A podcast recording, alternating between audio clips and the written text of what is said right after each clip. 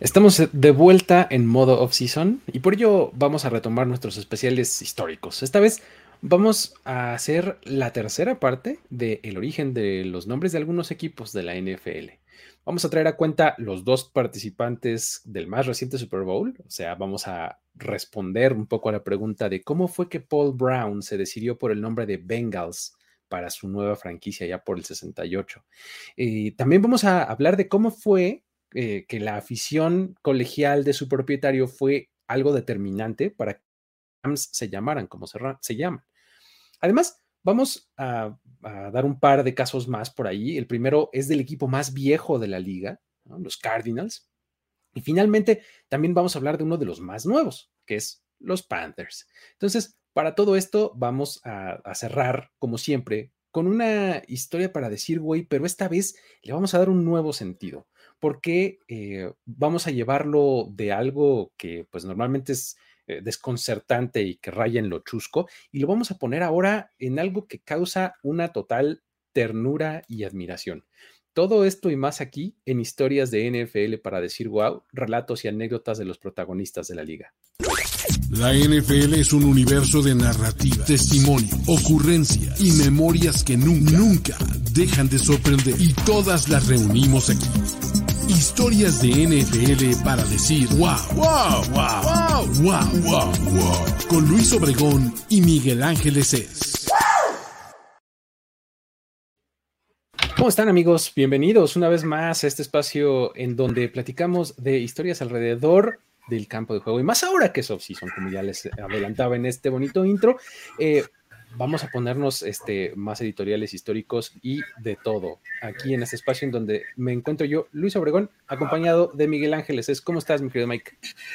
Bien, como dices, ya en pleno modo off-season. La verdad es que este. Ya, ya, llegamos a la parte de donde verdaderamente vamos a hablar de historias. Exactamente, de historias en el sentido histórico de la palabra, ¿no? ¿no? No en el sentido ah. relato. ¿No? No, no. Ahora sí vamos a la parte de historias, pero de, del pasado. Entonces, exacto, vamos a empezar, vamos a empezar a escarbar ahí ese baúl que tenemos con un montón de ideas. Ajá. Y la verdad es que está este, está padre porque aparte es la tercera entrega de una, serie que ya estamos armando, ya estamos a punto de, de completar esto de los nombres de los equipos. ¿Cuántos llevaremos? Ya un montón, ¿no? O sea, pues, media liga sí llevamos, ¿no? Ya fácil, ya tenemos como media liga ya explicada, entonces está padre porque ya le vamos dando como un poquito más de forma. Luego a lo mejor podemos ser como un recopilado de esos programas para que los, si los quieren ver todos, pues ya. Por supuesto que vamos a crear una playlist, se me acaba, se me está dando esa, esa idea, ¿no? En el canal, ahí vamos a hablar una playlist con estos, este, con estos eh, nombres. videos específicos de los nombres. Efectivamente, eso vamos a hacer. Pero bueno, este, así está el asunto. Como ya lo adelantaba, vamos a entrarle a, este, a esta lista o a esta siguiente parte de la lista, pues con los equipos del Super Bowl, ¿no? O sea, creo que es, es una, este, una razón facilona para entrarle a esos, ¿no? pues sí, es que la verdad, cuando estábamos pensando en este programa, pues obviamente los primeros nombres que noté o notamos que faltaban, pues eran los participantes del Super Bowl tan fresquecitos en la memoria, en la conversación y demás, entonces pues vamos a traerlos a cuenta, ¿no? Vamos a, vamos a recuperar esa información.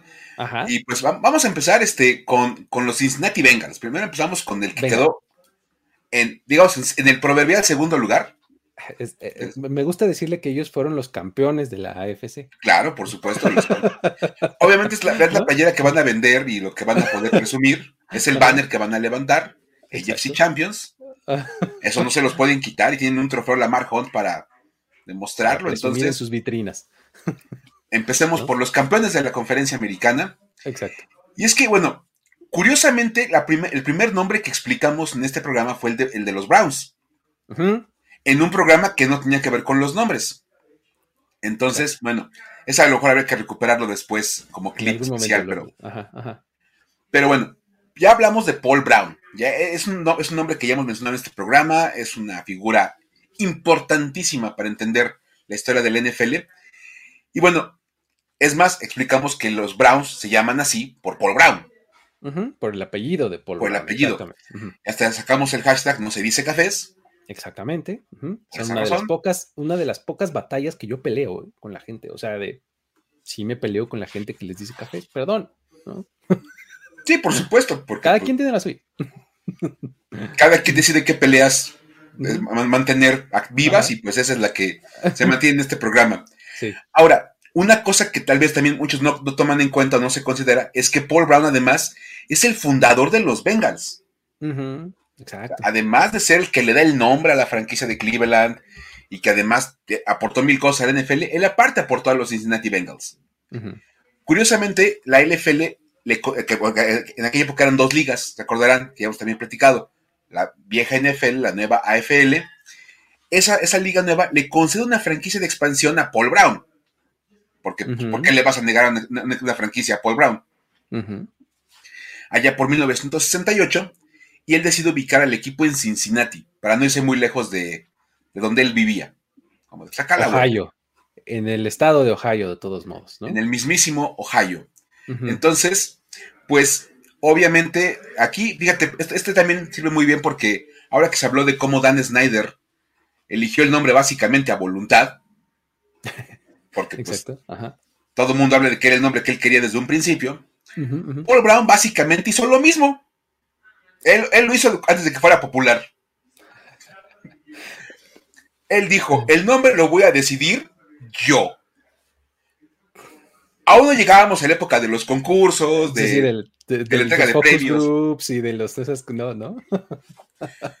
Entonces, este, aquí no, aquí la verdad Paul Brown dijo, vamos a poner este, el nombre que yo quiero, y no le hizo mucho caso a los aficionados. Es más, la gente cuando se, se empieza a la idea del equipo en Cincinnati, querían que se llamara Buckeyes. Por este arbolito que está allá en Ohio, que tiene unas como semiquitas, que le dicen el Buckeye, el ojo de venado. Y querían que se llamara así, lo cual obviamente era una referencia al equipo colegial, súper popular. Ohio State, ¿no? The Ohio State University. The Ohio State University, exacto. Si no, lo dices con D, no, no lo, dices, no lo dijiste bien. Exacto. Entonces, lo interesante es que la universidad se opuso. O sea, la universidad no quería que le pusieran Buckeyes al equipo profesional. Este, y pues Paul Brown dijo, no, yo tampoco le quiero poner así, la verdad es que no me, no me interesa. Y él dijo, mejor vamos a, como a recuperar un poco de la historia de la, de la, ciudad. Vamos a recuperar la historia del fútbol americano en Cincinnati. Y Paul Brown sabía que entre el 37 y el 42 hubo un equipo que se llamaba los Cincinnati Bengals. Ok. Ahí en el equipo de fútbol americano, de ligas mucho más viejas de esas épocas. Y ese equipo se llamaba así, los Cincinnati Bengals. Y dijo, bueno, es el nuevo equipo de Cincinnati. Hay que mantener la conexión con la historia del fútbol americano en la ciudad. Le damos continuidad al nombre. Mira, para hacer una cosa arbitraria, estuvo bien pensada, por lo menos. ¿Verdad? Sí.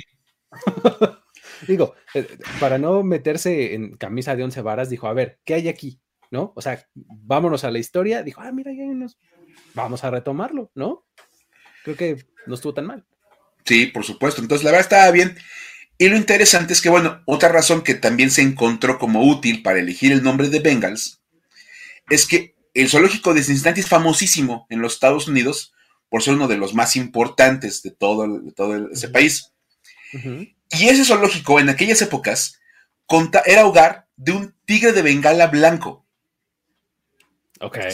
Wow, así de. o sea, como bien, bien padres, o sea, ya sabes, son especies súper raras. Entonces dijeron, este, pues básicamente, ahí está. Pues tenemos como doble razón por la cual ponerle Cincinnati Bengals. Y se llaman Cincinnati Bengals. Y pues por eso también este, es que el estadio de los Bengals se llama el estadio Paul Brown. El Paul Brown Stadium, exactamente. Todo el mundo le dice la jungla y no sé cuántas cosas, pero pues el nombre oficial es el Paul Brown Stadium. Sí, por supuesto, o sea, así, así, la jungla, uh, la, señor francés, no, no, no, se llama Paul Brown Stadium. Exactamente, exacto. Pero pues la verdad, este, sí, fíjate, aquí como dice Itzel Luna, Paul Brown hizo el bello acto de pensar en el nombre. O sea, sí le aplicó la, de vamos a pensar, no todo mundo lo hacemos. Eso de pensar. Entonces, él sí, la verdad, este, estuvo bien. Aunque bueno, hay que decir que en un principio, este, el, casco nada más decía Bengals. Sí, así, letritas, así, tal cual, Bengals. Bengals. Era el casco de los Browns, pero decía Bengals. Básicamente, sí. Luego se puso mucho más padre el, casco de los Bengals, que es muy bonito. La verdad es que es bastante padre. Pero bueno, ahí está, este, la verdad. Es, es, una historia, digamos, que pega en este momento, porque aparte Daniel Snyder hizo básicamente lo mismo. De preguntamos, pero yo quiero que se llame así. Pero ya sabemos cómo se ve. Nada más vamos a hacer como que. Vamos a hacer que se hagan sentidos este, tomados en cuenta, ¿no? Pero. Cuéntenme qué nombre quisieran que, tuviera y por qué quieren que sea Commanders. ¿Y por qué Commanders es tan buena idea? A ver, explíquenme qué nombre les gustan y por qué preferirían que se llamaran Commanders. Exacto. básicamente es como e-, ese asunto ahí, este, de, los Bengals. Y ahí está el nombre. No hubo concursos, no hubo viajes a la Ciudad de México, nada de esas cosas. Pero hubo una cosa muy padre que es pensar el nombre. Exacto. Sí, sí, sí. Y, hablando justo de equipos de, casco eh, bonito y casco, este, pues icónico, por así decirlo, eh, pues digo, hablamos de los Bengals, pero también tenemos que mencionar a los Rams, ¿no? Son el otro equipo de, Super Bowl, del más reciente, pero tienen este, eh, este factor en común de adorno en el casco, ¿no? Que no es tan, tan común. O sea, porque una cosa es tener tu logo o un logo en el casco y otra tener un adorno en el casco, como el caso de los Bengals o como el caso de los Rams. Sí, hacerlo como más temático el casco. Exacto, tipo este Michigan Wolverines, tipo algo así, ¿no? Que dices, órale, esto no necesariamente es el logo, pero forma parte integral de la identidad y del equipo, ¿no? Entonces, más o menos por ahí está el asunto con, los Rams, porque pues bueno, hay que recordar y hay que remontarnos a mucho, mucho más atrás, porque este equipo se ha cambiado, se, ha cambiado varias veces de ciudad, ¿no? Los Rams iniciaron jugando en Cleveland, o sea, esa fue su ciudad natal, ¿no? Son oriundos también de Ohio, igual que los Bengals, igual que los Browns, ¿no? Esto pasó en 1936. Luego de ahí, en el 46, se mudan a Los Ángeles y están ahí hasta el 94, o sea, mucho, mucho tiempo. Los Rams están muy relacionados a Los Ángeles por todos esos años que eh, estuvieron ahí. Luego viene la etapa de San Luis, ¿no? En donde se cambian ahí y pues vienen estas épocas eh, importantes en donde ganan su primer Super Bowl y demás y se van hasta 2016 en donde vuelven a Los Ángeles. Ahora, lo interesante es que el nombre no ha sufrido ningún cambio desde entonces, desde, desde aquella época de los eh, años 30, de la década del 30, eh, no ha cambiado su nombre y esto es un homenaje al fútbol americano colegial. El dueño principal del equipo en aquel entonces, su fundador, que es eh, Homer Marsham, Marsham, perdón, este, um, y pues bueno, su gerente general, que en ese momento era Damon Buzz Wetzel, eh, ellos dos pues son, este, eh, eran como los, los, principales tomadores de decisión en aquel momento, ¿no? Y el equipo favorito de Wetzel, o sea, el gerente general, eran los Fordham Rams. O sea, que una potencia colegial en esa época, los Fordham Rams. En aquel entonces eran así una, un portento, ¿no? En, el fútbol americano colegial. Eran como Alabama ahora. Ah, más o menos, algo así, ¿no? Era así toda, Una, toda, Una, referencia. Fordham, por cierto, como datito ahí este, al margen, es el alma mater de Vince Lombardi. Oh. ahí estudió Vince Lombardi, ¿no? Este, ¿Se acuerdan que en algún momento este, les platicamos que este, la historia y demás? Pues bueno, ahí fue en donde estudió Vince Lombardi, ¿no? Regresando al, asunto de los Rams, este equipo fue el primero, los Rams, en utilizar un adorno en el casco. O sea, todavía con casco de cuero, así, sin barra ni nada, le pusieron estos famosos cuernos que tiene todavía hasta la fecha el, casco. ¿no? O sea, que, que, salen como un poco de la frente, de la parte alta de la frente, rodean hacia atrás y terminan pues cerca de la mejilla, por así decirlo. Como que rodean la oreja de, la cabeza, Entonces, eh, es una seña o una, señal, una parte integral, como les decía yo, de la identidad de los Rams, ¿no? Entonces, Básicamente, el nombre se debe a una afición de este, a un equipo colegial por parte de los tomadores de decisión, pero me parece que el mayor acierto de esto es vamos a ponerle esto, este, esta señal particular al casco y se convierten en pioneros en eso, ¿no? Es el primer equipo que lo hace. Y está padrísimo, ¿no? y la verdad es que, como bien dices, es uno de los cascos icónicos del NFL, la verdad. Es más, pues en este país, los que vivimos en México, sabemos que es la inspiración para toda, todo un sistema. Exactamente, de, escuelas de, privadas, ¿no? Aquí en, en Así país. Ahí, obviamente, faltó un poco más de emprendedurismo para encontrar un logo más moderno, más propio. El espíritu emprendedor no fue lo suyo. No, aplicó en esa época, pero, pero vamos, es básicamente pues, es, el mismo lo, es el mismo casco, nada más ahí modificadito. ¿Y, borrego salvaje? ¿Podría traducirse a RAM? No sé. No. Pues. Eh, una de esas, ¿no? Yo, yo, este, viví algún, tiempo en Monterrey y me acuerdo que tenían la estatua del borrego ahí en el, campus Monterrey. Y este, y sí, es, un, es, básicamente un carnero, porque pues ponen el, borrego así con el cuernito, pues, para justificar obviamente el tema del, cuerno que le ponen al, casco y todas esas cosas. Entonces, este, por cierto, hay que decir que en, esta, en este tema de los cascos del TEC, este, hay, hay distintos modelos el, que tiene como un poco más detallado, como el de el de Toluca, el que era como todo arte abstracto, que era el del SEM, que nunca entendías dónde estaba el cuerno, pero pues ahí estaba. Entonces, Pero vamos, interpretación libre como, de un cuerno. Era como, como en el kinder dibujo libre, pues cada quien dibuja lo cada quien quiera. Ahí estaba. Pero sí, la verdad es que pues, es, un, es un caso que incluso en escuelas también de Estados Unidos, si le ponen a su equipo Rams, el, el casco está obligado que tiene que ser con el cuernito. Sí, em, Colorado State. Colorado State. son los Rams también, ¿no? Y tienen igual también, Su, su, cuerno, ¿no? como que no hay, no hay otra interpretación del casco de un Ram que no sea pues, con el cuerno así tal cual. Exacto, efectivamente.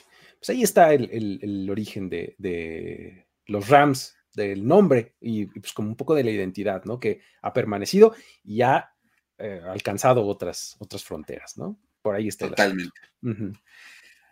Ahora, vámonos con un caso completamente pues, reciente, algo mucho más moderno. Vamos a ver cómo incluso en la época moderna también hay, maneras de entender esto. Y vamos a hablar ahora, ¿qué te parece de los Carolina Panthers? Venga, venga. Está interesante, porque tuvo, tuvo su punto de controversia. Vamos a hablar primero que esto, esta idea de tener un equipo en, el área de las Carolinas vino desde 1987. Mm, cuando el empresario Jerry Richardson anunció que iba a intentar llevar la NFL a esa zona, que era un espacio como que donde no había NFL, había como un hueco, una laguna ahí de, espacio en la cual no había equipos. Estaban muy al, sur o muy al norte y había como un huecote ahí en las Carolinas. Entonces, bueno, dijo, vamos a empezar a preparar el terreno, empezó a organizar partidos de pretemporada de NFL entre el 89 y el 91 convenció a la NFL de que le prestara algunos equipos para poner partidos de exhibición. La NFL dijo, pues es dinero, por la pretemporada. Va, ¿no? Hay que recordar que la NFL, si algo no le va a correr, es a la lana. Entonces, pues, difícilmente. Difícilmente. Oye, un partido de, pretemporada, nadie entra en el estadio del equipo local, entonces mejor lo llevamos a otro lado y la gente va a entrar. Exactamente. Por eso se justificó el American Bowl por tantos años, hace como 30, ¿no? Por supuesto. por todo el mundo el este, American Bowl. Por supuesto. Entonces ahí va. Andrieron por todos lados. Entonces, bueno, en 1991 anuncia que, bueno, el grupo que él encabezaba, porque empezó a juntar gente para hacer un grupito que promoviera la idea del fútbol americano en las Carolinas, presentó de manera formal la solicitud para poner, para poner una franquicia en esa zona. En el 93, los dueños este, votaron y decidieron de manera unánime, que en aquella época era 28-0. Exacto. Porque había nada más 28 equipos en la NFL. Dijeron que la franquicia número 29 de la NFL iban a ser los Carolina Panthers. Bueno, el equipo de Carolina. Iba a haber un equipo en Carolina. En Carolina, de la, de la, familia Richardson, y pues iban a ser el equipo 29 de la NFL. Entonces, yo creo que Richardson dijo, oye, ¿sabes qué? Yo he visto cómo se hacen esto de ponerle nombre a los equipos y acabas dando un premio tremendo como llevar a la gente a la Ciudad de México. Está muy rifado eso. No sé si me va a alcanzar el presupuesto. ¿Cómo mejoramos eso? Entonces, ¿sabes qué? No entremos en conflictos, porque al otro le das, no sé, pases de temporada de por vida al ganador, te decía, oye, ¿cómo un pase de temporada de por vida? En vez de mandarme a México a recorrer, a, pasear en trajinera. Exacto. Entonces, no. Dijeron, ¿sabes qué? No vamos a entrar en conflictos, no va a haber concurso, porque no alcanza el presupuesto para un viaje a, a CDMX. En aquella época, Distrito Federal. Distrito Federal, exactamente. Por supuesto. Entonces dijo, ¿sabes qué? Lo vamos a elegir entre la familia. Básicamente. ¿Por qué? Pues ¿por qué no? Es mi equipo, yo le pongo como yo quiero. Oye, es mi juguete. Puedo jugar con él, ¿no? Por supuesto, yo le decido cómo se va a llamar el niño, pues es mío. Entonces, el que le pone el nombre, de hecho, no es Jerry Richardson, es Mark Richardson, su hijo. Ok. Él es el que decide el nombre, porque bueno, el nombre de Panthers, porque dice que la familia lo veía como un nombre que representaba todo lo que un equipo de fútbol americano debe ser. Poderoso, eh, pulcro, fuerte, como elegante el asunto. Una pantera es así como todo eso, ¿no? Y entonces estuvo súper bien acá el, el, nombre, como dice Kevin, a lo mejor ya sabes qué, hijo, como elegiste un buen nombre, te va a mandar a Valle de Bravo.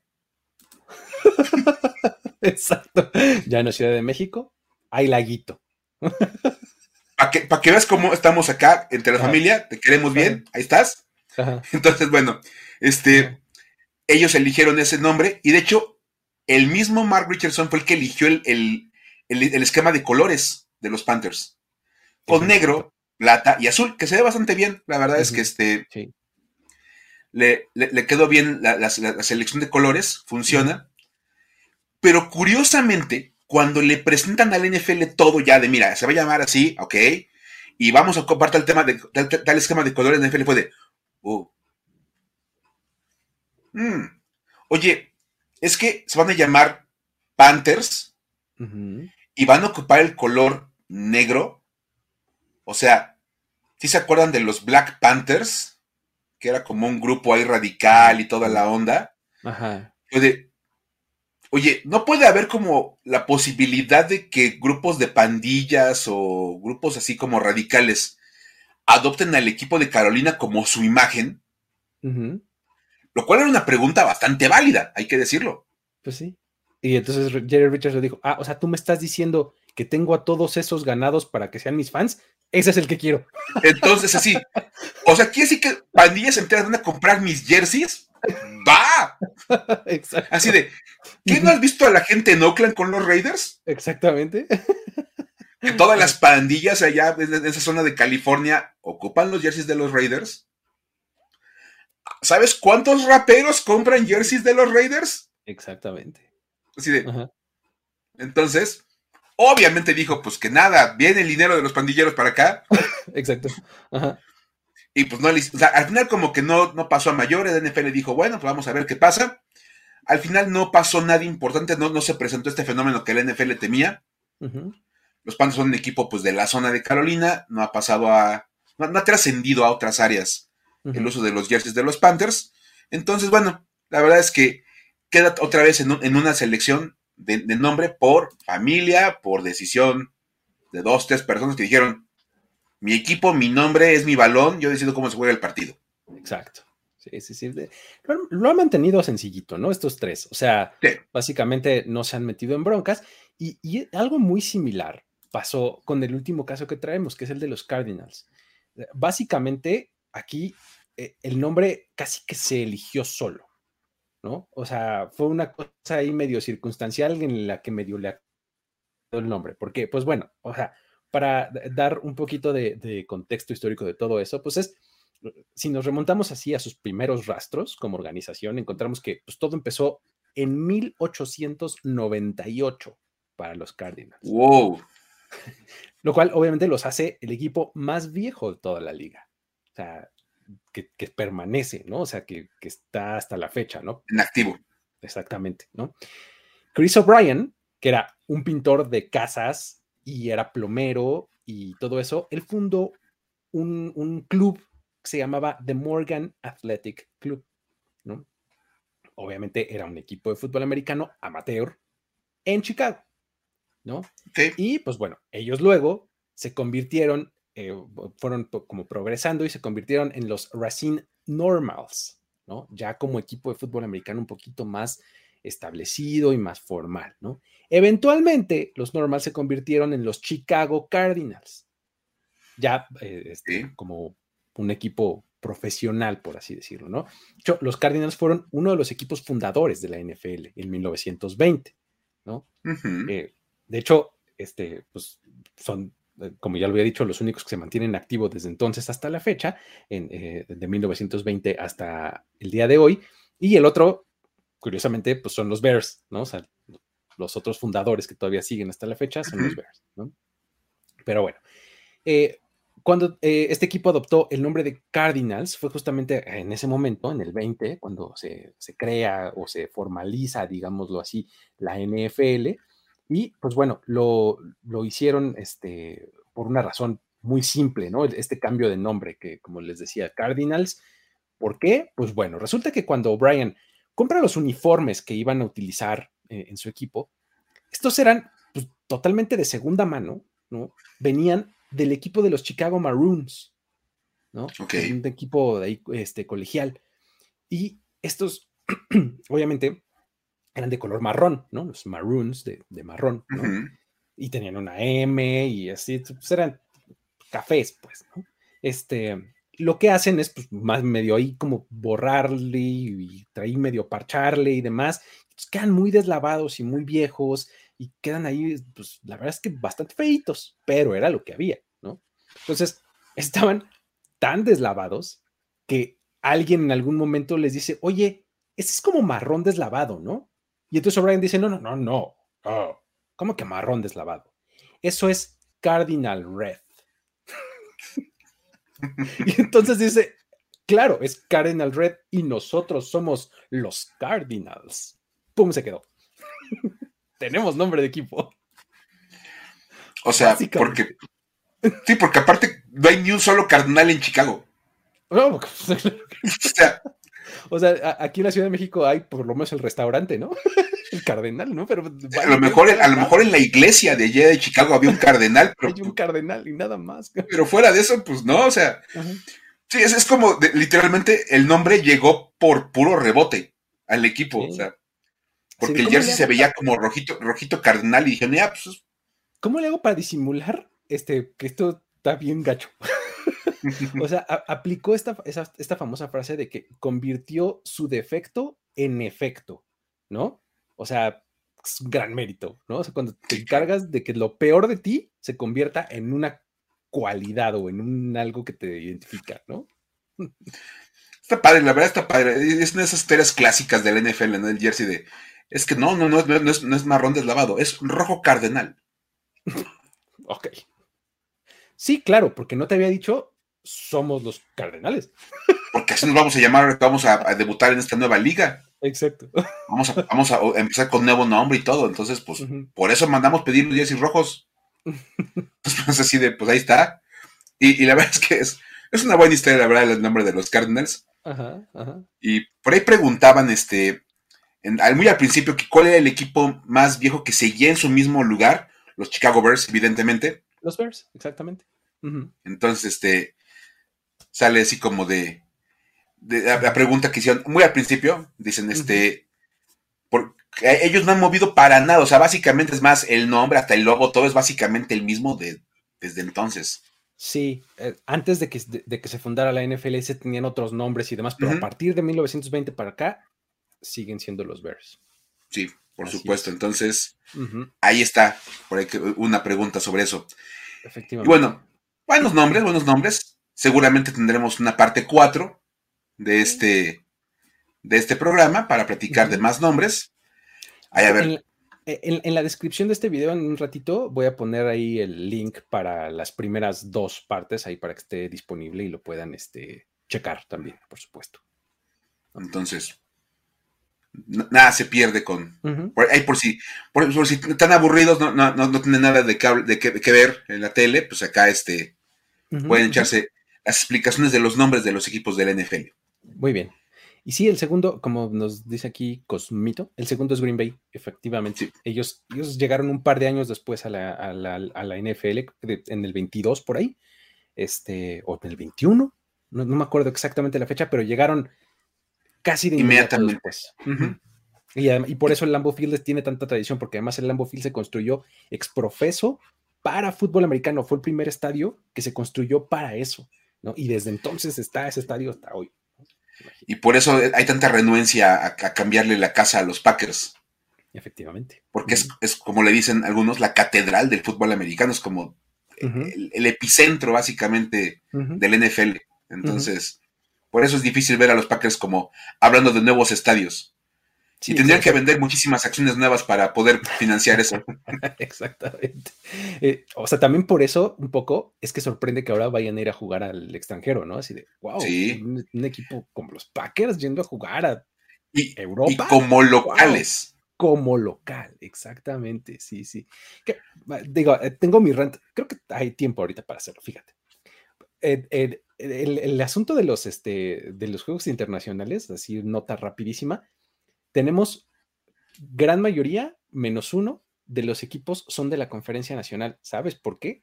Porque la conferencia nacional este año le toca tener nueve partidos. Entonces no están sacrificando nada con respecto a lo anterior.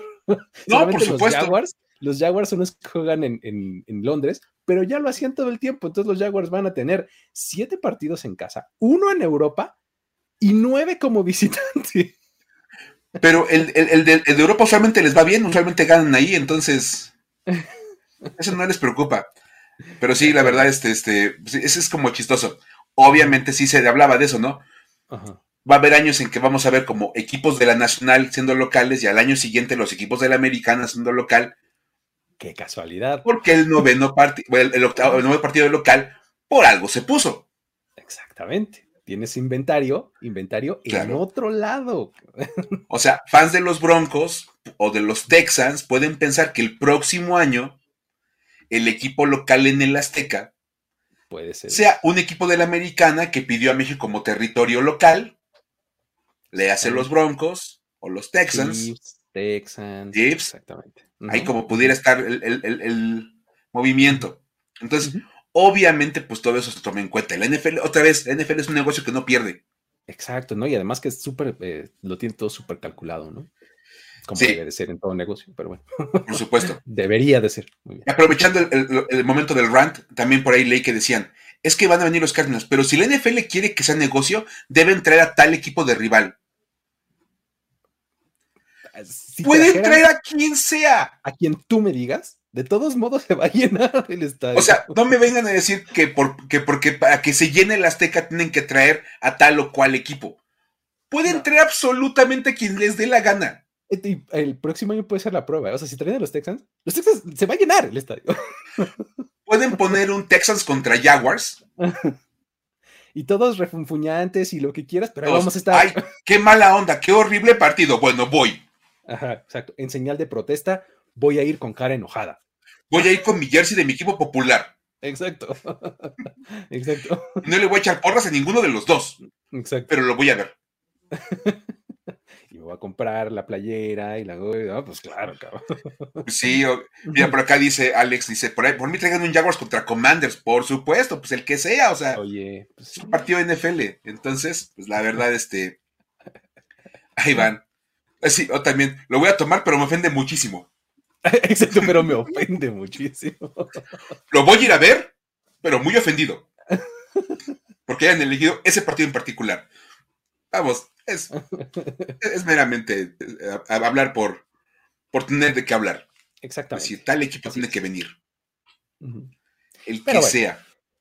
El chiste es que eh, estas son eh, las cuatro historias de, este, de nombre de equipo que vamos a contar el día de hoy, pero vamos a cerrar, como siempre lo hacemos, con una historia para decir, güey, ¿no? Que, como ya les decía yo al principio, pues le vamos a cambiar un poquito el, este, la entonación al güey de hoy y se va a convertir como en un, güey. Güey. sí, la verdad. Aparte, creo que, creo que nos llegó en un gran momento la historia que por cierto, hay que agradecerle a Mario Sánchez, que fue el que la compartió ahí en, Twitter. Este, gracias al buen Mario.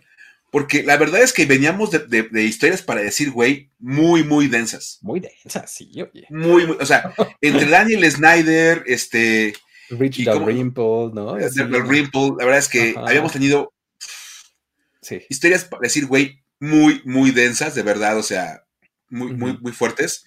Y esta, la verdad, es como de esas historias súper padres, que también como que un poquito movimos así para que entrara como historia para decir, güey, para no dejarla fuera del programa, porque la verdad estaba, está padrísima la historia.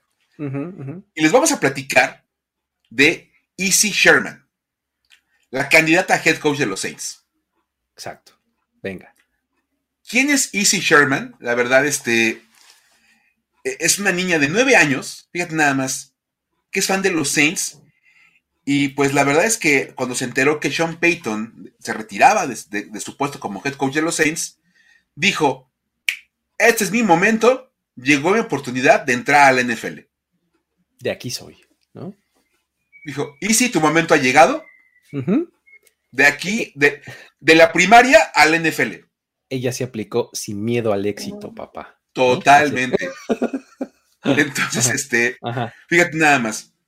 Easy, ella vive en Tennessee, un poquito lejos de Nueva Orleans, y decidió escribir una carta al equipo de New Orleans para pedir una entrevista de trabajo para el puesto de head coach.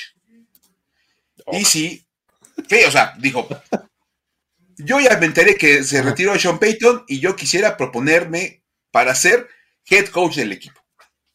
Ah, estamos hablando de una niña de nueve años de Tennessee. Sí. Venga, Mandó, mandó su cartita y dijo, yo quisiera ser head coach del equipo. Y aprovechó para ponerles que, pues ella iba a estar el fin de semana, de hace como una semana, en Nueva Orleans. Dijo entonces, si pudieran agendar la entrevista para esos días, luego estar en la ciudad. Me queda bien, ¿no? Me queda que ni mandado a hacer. Exacto. Puedo ir a la entrevista presencial, toda la onda, para que, pues. Lo cual, este, está bien padre, o sea, dices, como papá dices, pues le manda tu carta, pues no perdemos nada, ¿no? O sea. Claro, o sea, si alguna vez me dice algo así, le ayudo a escribir la carta. Por supuesto, la pones en un sobre, le pones las estampitas, la, la, pones en, el correo, ya. Entonces, la verdad es que la decisión de, de Isis es padrísima, bien bonita. Se fueron a Nueva Orleans a pasar un fin de semana, este, y regresaron a Tennessee, y ella no escuchó nada de los años, o sea, no se le programó la entrevista. Este, una oportunidad perdida totalmente por el equipo de Nueva Orleans, de verdad. Pero no tan perdida por el equipo, porque la verdad, cuando ella regresa a su casa, sin tener noticias de los Saints y sin entrevista programada, llegó a su casa en Tennessee y se encontró con una sorpresa. Una carta mandada por Gail Benson, oh, dueña de los New Orleans Saints. No se la mandó el gerente general Mickey Loomis, no, no, no. Se la mandó la dueña de los New Orleans Saints y, del equipo de, los Pelicans. Oye, no, le, no, le, habrá dicho así de, oye, nomás, este, qué bueno que no dijiste que quería ser dueña del equipo, porque nomás tantito te faltó. Qué bueno que no pediste más, quería ser head coach. Entonces, estaba bien padre porque, bueno, ahí en Twitter aparecieron las imágenes que lo compartieron los papás, ahí podemos ver. La, carta membretada, este, y viene un paquete con el logo de los Saints y viene el, de New Orleans Saints, o sea, todo bien, bien este, corporativo el asunto. Y la carta de Gail Benson básicamente le dice que le agradecía muchísimo por estar interesada por el puesto. Le dice, desafortunadamente cuando recibimos tu carta, ya habíamos contratado a Denis Allen. Ah, ok. o sea, no es que no te hayamos hecho caso por, por porque ah. nos pasó la carta por alto, no, no, no. Ya teníamos un head coach elegido, entonces, este, pues la, desafortunadamente no tenía ningún sentido programar la entrevista porque ya habíamos este ya teníamos elegido un coach, aparte ni que fuéramos los días entrevistando a Brian Flores. Digo, perdón, perdón, Así de, nos inventamos un candidato finalista ahorita. Sí, sí. O sea, tenemos, están dos casos, pero te vamos a poner a ti de tercera porque, pues, si pusieron a Lobby Smith en los Texans, que puede salir mal. Pero bueno, la verdad es que le agradecieron la carta. Gail Benson, obviamente, este, le dijo que iba a pasar su carta que escribió Easy con el coach de Allen para que si en algún se abre una vacante en el staff de coach de los Saints, pues se le tomara en cuenta a Easy. Como de a lo mejor, empezando un poquito más abajo, este, como de, oye, asistente o coordinadora defensiva, pues a lo mejor pudieras ir escalando puestos en la organización. Exacto. Lo más padre, obviamente, es que Gail Benson le pidió que siga trabajando duro en la escuela, que le siga echando ganas a, las clases y que mantenga ese espíritu de proponerse las cosas y luchar por ellas. Exacto. Si quieres algo, lucha por, lucha por, lucha por eso, échale ganas y lo que tú quieras hacer, propóntelo y siga adelante. No te eches para atrás porque puede parecer muy difícil. Y creo que es el mensaje padre que, que mandan los Saints. Totalmente. Y bueno, la carta de Gail Benson no llegó solita, ya pudieron ver ahí en las fotos. Venía con un balón autografiado por todo el equipo de los New Orleans Saints. De 2021, ¿no? Sí, o sea. ¡Wow! Entonces, súper bien. Está padrísima ese, detalle. Le mandaron una foto del equipo, esa es la foto del equipo del 2021, los New Orleans Saints de la temporada pasada. Y pues, obviamente, este, pues es, una historia que tiene un muy buen cierre porque el equipo de Nueva Orleans hizo una, tomó una gran decisión. La verdad es que era bien fácil dejar pasar la carta. Sí. ya. Ah, ¿Cuántas cartas no le mandarán los fans al equipo año con año? Y la verdad es que los, los Saints este, hicieron muy buen trabajo, tomándose un segundo para contestar una carta. No les costó absolutamente nada en el gran panorama de las cosas responder la carta, mandarle un balón. Entonces, este, está padre. Y bueno, curiosamente explican los papás que el siguiente paso de Easy es que tiene planeado ir al training camp de los Saints a checar de primera mano si el equipo tomó la decisión correcta con Denis Allen. Exacto, a ver, a ver, a ver. Eh, ¿Sí está, más este calificado, está más calificado que yo o no? ¿No? Porque en una de esas. ¿Solo porque era del staff de Sean Payton? No, esos me están ahí nada más rebasando por la cuneta, ¿no?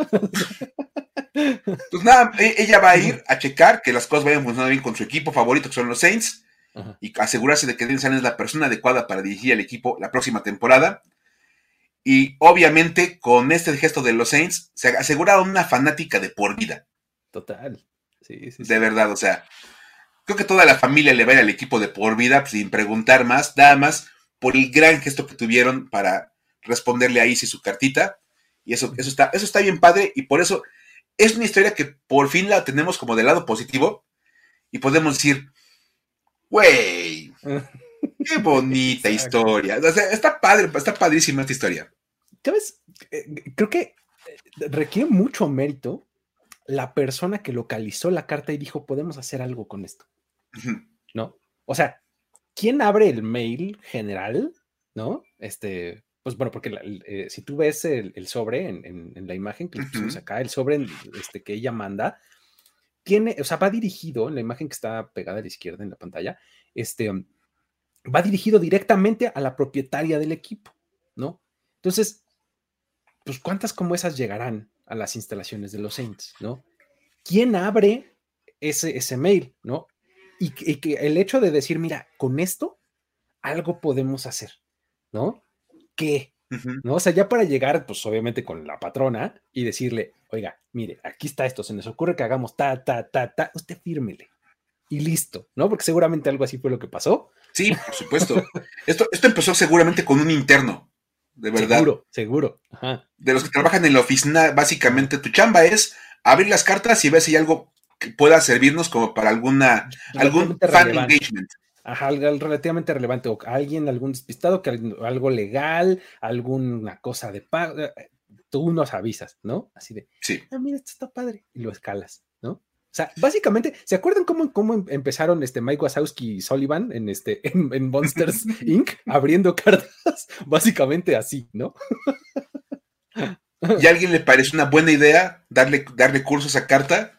Hacerla llegar a, la, así que el siguiente nivel, y así se fue escalando la carta hasta que llegó al escritorio de Gail Benson. Exacto, así de, mira, ¿cómo ves si hacemos esto? Y he dicho, va, ¿no? Firmo, a ver, pónganle no sé qué, ta, mándenla, ¿no? y padrísimo también, sobre todo porque además casualmente es una de las dueñas de la NFL, Gail Benson. Exacto. Y es una gran oportunidad de ir este, como fomentando esta inclusión de las, de las niñas en la NFL Sí, sí, sí. Y es, un mensaje bien padre, justamente como lo dices, ¿no? O sea, de, mira, tú le apuntaste a este lugar y, e hiciste bien. O sea, que nadie te diga que, que estás loco. No, no, no, no, no. Hiciste lo correcto. Y si algo así quieres, dale, ¿no? Sí. Tú quieres ser entrenador en la NFL, tú síguele buscando, o sea, tú síguete adelante.